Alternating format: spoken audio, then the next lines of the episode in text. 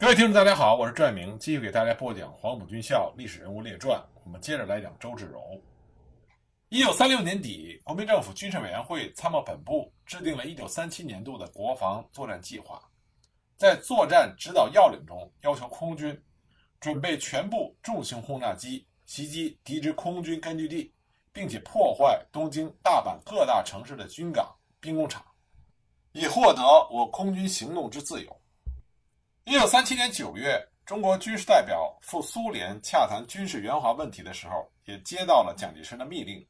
务必购买可以用于轰炸日本的重型远程轰炸机。本来，中国空军是希望在中国的外援队，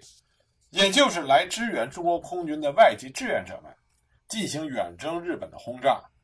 但是，外籍队员知道这一任务有去无回的可能性太大了，所以要高价报酬。以至于我方无法接受。针对这一情况，航委会决定由中方的空军人员来执行这一任务。当时呢，委员长侍从室的专机飞行员徐焕生上尉自告奋勇提出，由他来负责重新组建对日本进行远征空袭部队的具体事宜。那他碰到的第一个难题，就是可以远程轰炸。日本本土的这些飞机都在外援队的手里，他要想办法从这些外籍飞行员那里夺回飞机。一九三八年三月十六日，中方制造了一次假空袭警报，命令外籍飞行员将马丁幺三九飞机飞往四川成都。飞机一到成都凤凰山机场之后，外籍人员离开机场，徐汉生马上就布置了地勤人员。抽取了飞机上所有的剩余汽油，然后派卫兵站岗，任何人不得接近。次日，外籍这些飞行员回到机场，发现这一情况，勃然大怒，甚至拔枪相向。徐焕生避不见面，然后再以书面的形式告诉这些外籍飞行员，中国空军已经接收了飞机。在接手飞机之后，徐焕生就着手远征的准备工作。一九三八年三月，中国空军重新制定了空军对敌国内地袭击计划，准备以宁波机场作为出发的根据地。参加远征的飞机只有两架，那么考虑到两架飞机使用炸弹空袭难以取得震撼的效果，所以最后决定改投传单，来宣扬中国人民的抗战意志。另外一个重要的原因是，从日本返航之后。多半会遭遇到日本人的追击，而飞机又不一定能够在沿海的机场着陆加油，因此需要将马丁轰炸机的炸弹舱改装成为一个大型的油箱，以增加航程。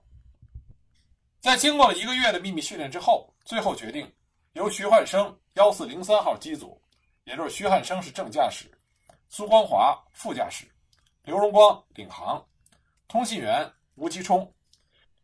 以及童彦博的幺四零四机组，童彦博正驾驶，蒋绍玉副驾驶，雷天春领航，通信员陈光斗，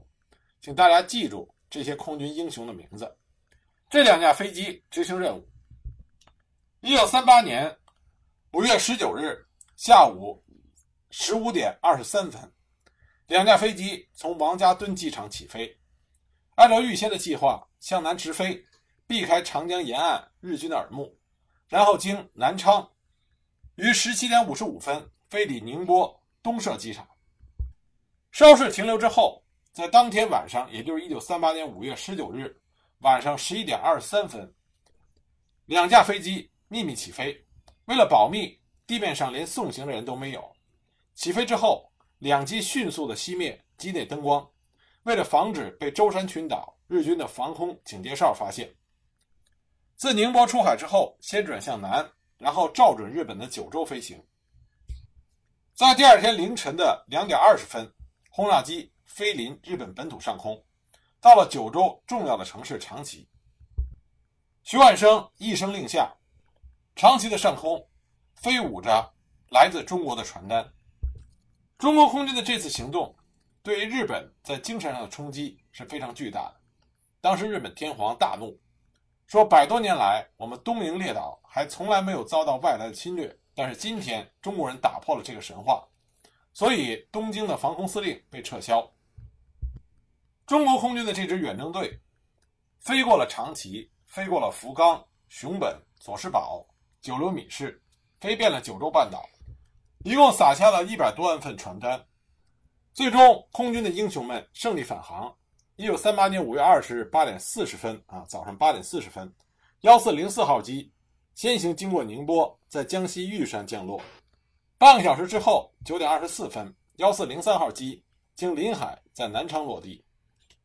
稍事休息之后，在上午十一点三十分，两架轰炸机再次飞上空中，经过编队后，降落在汉口王家墩机场。地面上人山人海。国民政府行政院长孔祥熙、军政部长何应钦、中共中央和八路军驻武汉办事处代表周恩来、王明、吴玉章、罗炳辉等人亲自到机场迎接。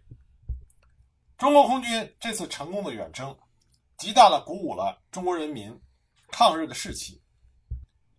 是值得我们后世牢记的一次壮举。下面我们再来讲一讲美国对于中国空军在抗日战争中的。巨大援助。说起这个话题，很多人第一个反应就是飞虎队。说起飞虎队，就一定要说他的创始人和领导者陈纳德将军。陈纳德酷爱飞行，在他来中国之前，一九三五年他出版的空战战术教材《防御性驱逐的作用》在国际航空界就引起了轰动。一九三七年初，中日之战战云密布，宋美龄。通过陈纳德的朋友，邀请他到中国空军做为期三个月的考察。他又来到中国，主要是在航校做外国顾问。刚开始，航校的那些青年飞行教官和美国顾问并不是非常的融洽。陈纳德曾经在周至柔面前说，中国的飞行教官不和顾问合作。后来，周至柔专门把教育处长和陈纳德一起叫到办公室。进行了磋商，在这次开诚布公的谈话之后，情况有了很大的好转，而航校的教学质量也有大幅度的提高。抗日战争爆发之后，陈纳德开始直接参与中国空军的作战指挥，制定战争初期的作战计划，拟定作战命令。在淞沪会战中，陈纳德还亲自驾驶当时中国政府为他购买的霍克 75H 战斗机。在战场的天空上观察作战、侦察敌情，他经过详细的观察、记录、研究和总结，获得了日本陆海军航空兵的作战技术、飞机性能的第一手资料。通过分析研究中日空中力量交战的过程，积累了双方胜败的经验、教训、特点和规律。他逐渐总结出了日军的优点和弱点，形成了有针对性的战术原则。这为日后。他领导美国志愿大队的作战，打下了宝贵的战术理论基础。一九四零年十一月，周至柔和陈纳德赶赴美国，与宋子文一同游说。经过他们的努力，终于得到了美国海军部负责航空事务的次长托马斯·科克兰的支持。后来又获得了美国总统罗斯福的同意。自此，美国对中国空军的援助行动才得以展开。一九四一年四月十五日，在几经波折之后，美国总统罗斯福签署了一个秘密命令，允许美国陆海军的预备役航空人员参加美国志愿航空队，纳入中国空军序列，赴中国参战。到了十月十八日，一共正式聘用了二百八十九人。当时，这些美国志愿大队的成员每个月可以从中国政府领取高额的报酬，地勤人员每月一百五十到三百五十美金。飞行员每月六百美金，中队长七百五十美金，每击落一架日机奖赏五百美元。但是志愿队员如果违抗命令、吸毒、酗酒、非公务患病、泄密、诽谤，这些都要被解雇。一九四一年八月一日，中国空军美国志愿大队在缅甸冬瓜正式成立，陈纳德任指挥官，下辖三个驱逐机中队。陈纳德。对这支空军部队进行了严格训练，同时将自己所得到的关于日本空军作战的宝贵经验，全无保留的与这些飞行员进行了分享。一九四一年十二月七日，日本偷袭珍珠港，太平洋战争爆发。志愿队移师中国，在昆明建立了基地。很快，也就是十二月二十日，十架日军轰炸机飞临昆明，准备轰炸。在陈纳德指挥下，十几架 P 四零型战斗机直冲蓝天。因为日本空军在中国战场上已经很久没有遭遇过大规模的抵抗，所以十分轻敌。轰炸机居然没有战斗机护航，因此，除了一架日本轰炸机逃回河内机场，其余九架全被击毁。日方机组人员有十四人被击毙。从这一天起，陈纳德率领的飞虎队就在中国的战场上为中国人民的抗日事业鹰击长空。到抗日战争结束，飞虎队创造了惊人的战绩。他以五百架飞机的代价，共击落日机两千六百架，击沉或重创二百二十三万吨的日军商船，四十四艘军舰，极大的支援了地面军队的作战。但是因为陈纳德，他和中国战区参谋长史迪威，还有美国陆军部长马歇尔关系都非常的不好，因此在一九四五年七月八日，也就是战争即将取得胜利的时候，他被迫辞职。但是中国人民没有忘记这位传奇将军对中国的贡献。一九四五年八月初，在抗日战争胜利的前两天，国民政府在陪都重庆举行了隆重的告别仪式。周至柔亲自讲话，他说：“我国政府今天举行隆重的告别仪式，为这位在八年抗战中为中国人民创造殊勋的忠诚的美国友人送行。中国政府授予陈纳德将军最高勋章——青天白日勋章；美国军队授予他二级橡树叶杰出贡献奖章。由于飞虎队员的出色表现，大多数的队员都得到了中国政府的嘉奖。”有十多名飞行员获得了美英政府颁发的十字勋章，而美国政府总统罗斯福在亲笔信中写道：“美国志愿队的大智大勇，连同你们惊人的业绩，使整个美国为之自豪。”在陈纳德与重庆市民告别的那一天里，约有两百万的民众参加了空前绝后的告别游行大会。蒋介石将私人汽车和司机供他使用。成千上万的中国民众前来欢送庆贺，汽车在室内被人群堵塞，人们把陈纳德的汽车抬起来，上了人行道的台阶，人群推着汽车在重庆街道上走了好几个小时，一直推到广场的中心。广场中心的观礼台上装饰着飞虎队的标志，松枝与鲜花构起了长虹，台上堆满了赠送给他的各种各样的礼物。这都是各地民众自发赠送给他的。陈纳德腰间缠着的是薛岳将军赠给他的腰带，胸前佩戴着中国政府赠予他的青天白日勋章。陈纳德当场就被中国人民的深情厚谊所感动。后来有一位叫黄仁林的中国人曾经说过：“自从马克·波罗以来，还没有一个外国人这么博得中国人的心。”一九九零年，美国曾经做过一次民意测验，谁是美国人心目中二战期间欧洲及亚洲的英雄？结果，艾森豪威尔荣登欧洲的英雄，而陈纳德荣登了亚洲英雄。直到今天，陈纳德将军的雕像屹立于美国、中国台北、昆明、四川等地。美国对于中国空军的另外一个重大的贡献，就是驼峰航线。我们在讲龙云将军的时候，已经给大家讲过驼峰航线，但是驼峰航线的故事讲也讲不完。在一九四二年三月仰光沦陷，直到一九四五年史迪威公路开通之前，中国通往外部世界的道路基本上中断。如何将抗战所需的大批物资和弹药运进中国，成了当务之急。一九四二年七月十八日到八月一日，空军前敌副总指挥毛邦初，我们不要看毛邦初和周至柔一直两个人有。私人的矛盾，但是在抗战大业面前，毛邦初和周至柔一样，为了国家，为了民族，不畏艰险。当时毛邦初亲自驾飞机进行试飞，从云南昆明西行，飞越了连绵起伏的高山之巅，直达印度，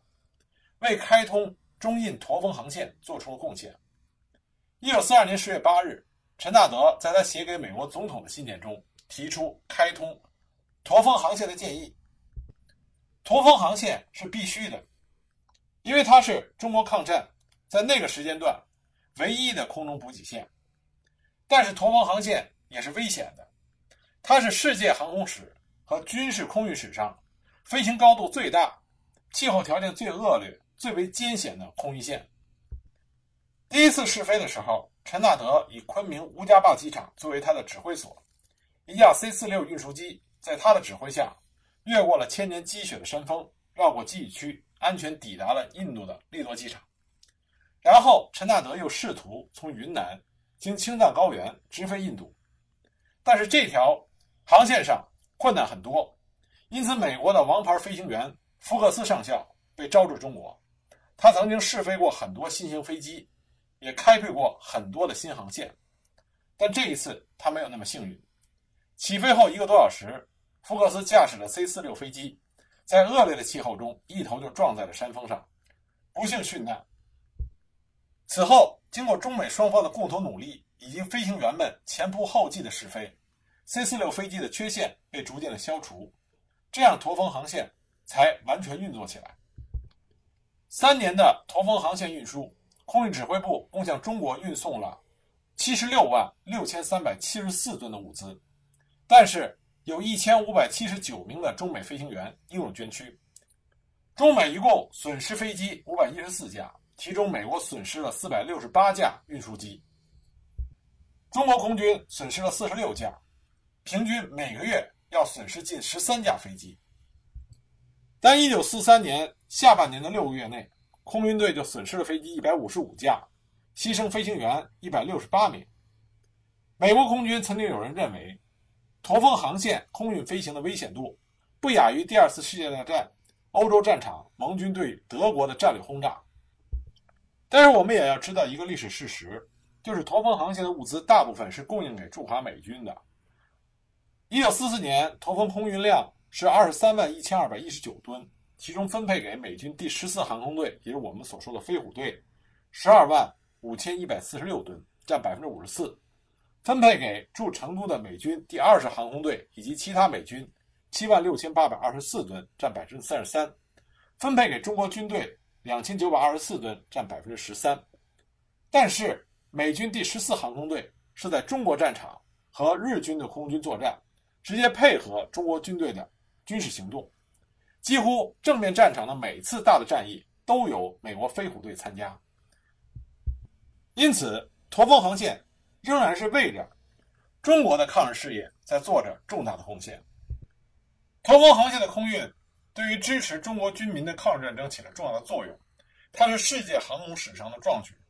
历史永远都不会忘记驼峰飞行员们所做的奉献。周至柔在指挥中国空军作战的同时，他也从来没有放松过航校教育的建设。一九三七年秋，中央航校由杭州迁到昆明的吴家坝，周至柔对于航校的教育进行了整顿。他提出了“空而不均”的批评，说过去的航校只能做到“空”之一字，一般学员、官生认为只要学会飞行就算了，连一点军队的味道都没有。今后应该既要学会飞行，也要学会军事化。周至柔还在航校内设了翠冈子弟小学。刘翠刚是中国空军号称四大天王的优秀飞行员。他生前曾经拥有击落敌机十一架的官方记录。他在驰援山西娘子关的路上以身殉国，在他殉难之后被追赠为空军少校。为了纪念他，在航空委员会的批示下，周至柔将设于航校内部的空军子弟学校改名为翠岗小学。这个名字后来一直延续了下来。后来在台湾的。空军军官学校子弟小学仍然沿用这个名字。另外，在周至柔的促进下，国民政府与意大利合作，在南昌东郊建立了中央南昌飞机制造厂。与之比邻的还有航空委员会为清华大学投资建造的风洞。这个风洞是当时世界上著名的最大风洞之一，比美国加州理工学院的风洞还大百分之五十。除了中央航校。还新成立了几所另外的专门的空军学校，比如说空军参谋学校，校址设在成都，目的是培养空军的参谋人才，提高空军军官的指挥水平。空军通信学校校址也设在成都，目的是为了统一培养空军的通讯人才。对于这所通讯学校，周主任很重视，他提出了四个条件：迅速、确实、秘密、肃静。周主任认为，一迅速是成立通信兵种的重要理由；二确实是通信服务的必要守则；三秘密，秘密是空军通信人员的第二生命；四肃静，这是达成前三个条件的基本条件。一九四三年十一月，周志柔跟随蒋介石、宋美龄到埃及开罗，参加了中美英苏四国首脑会议。会议讨论了联合对日作战计划以及击败日本之后如何处置日本等问题。会议还发表了开罗宣言。周志柔是被派参加这次国际会议的随员之一，因为他能说英语，基本上不用翻译，所以宋美龄认为周志柔是比较适当的人选。说到周志柔和宋美龄的关系，我们前面讲到过，周志柔为了得到宋美龄的支持，所以在很多事情上，尤其是在私人关系上。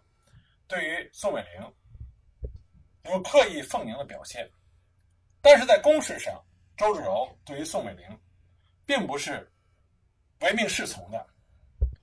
一九三六年的时候，中国空军聘请的意大利顾问向宋美龄索要空军设施的全部资料，以便制定战略之用。宋美龄就批示让周志柔提供这些资料。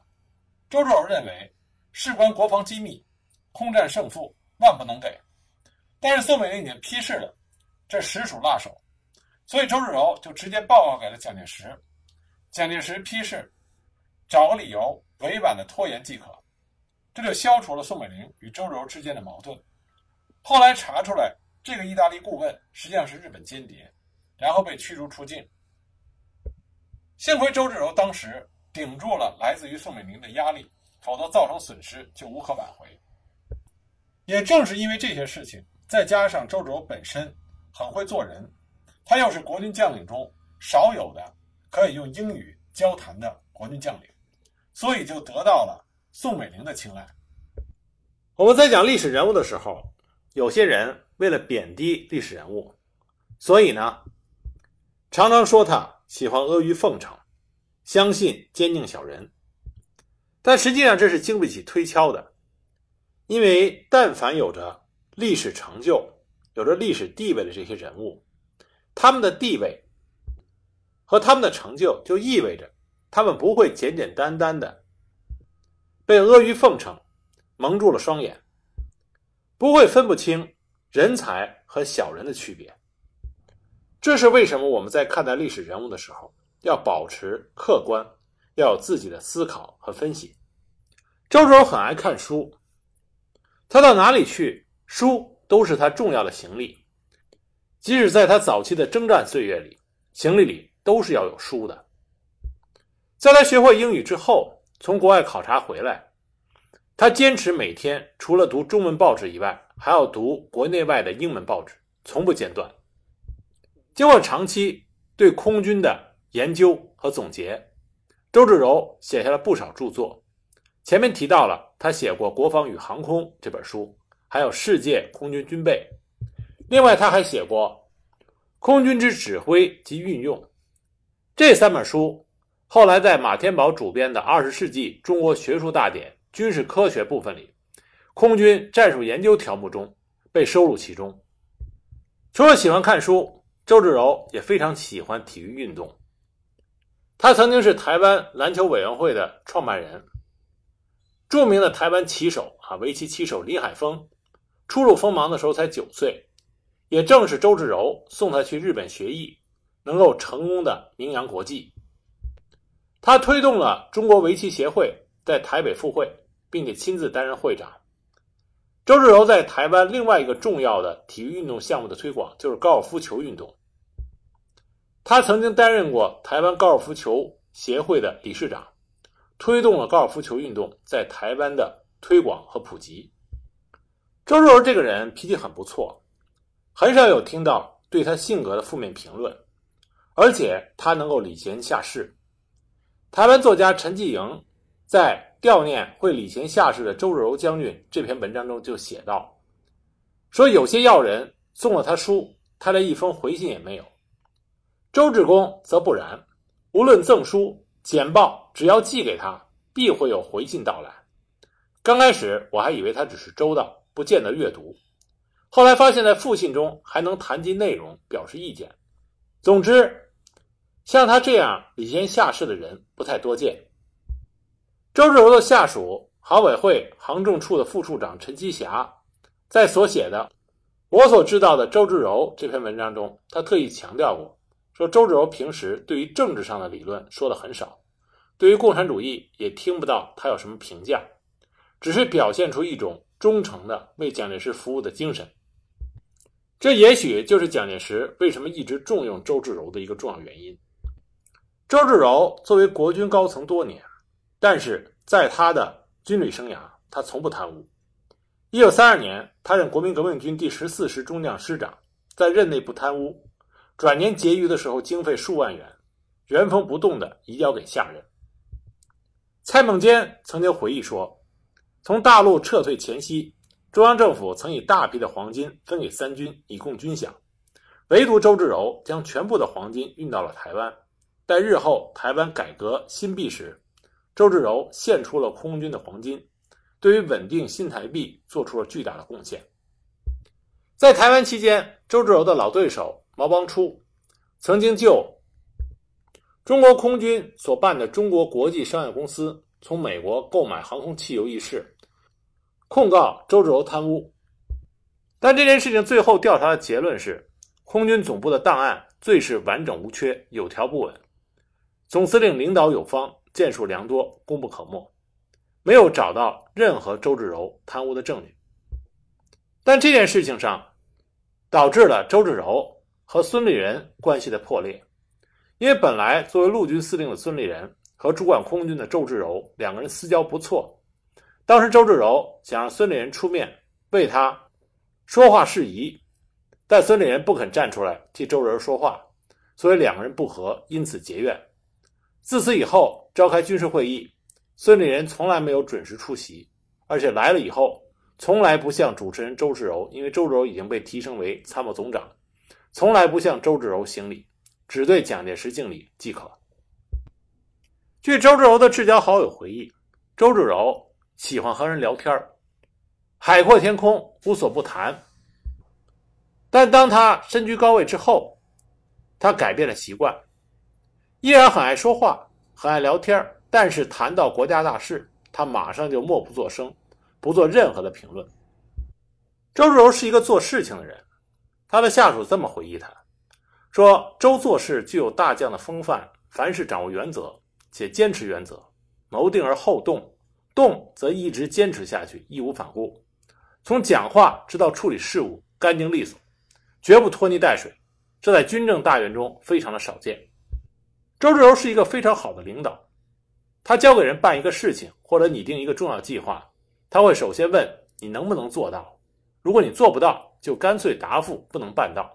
那时候他会问你你需要什么条件，比如人物、财务支援，他绝对答应你，绝不还价。其次，他会问你多长时间能够办到，你可以坦率地告诉他需要多久，他绝不会与你打折扣，毫不考虑地答应你。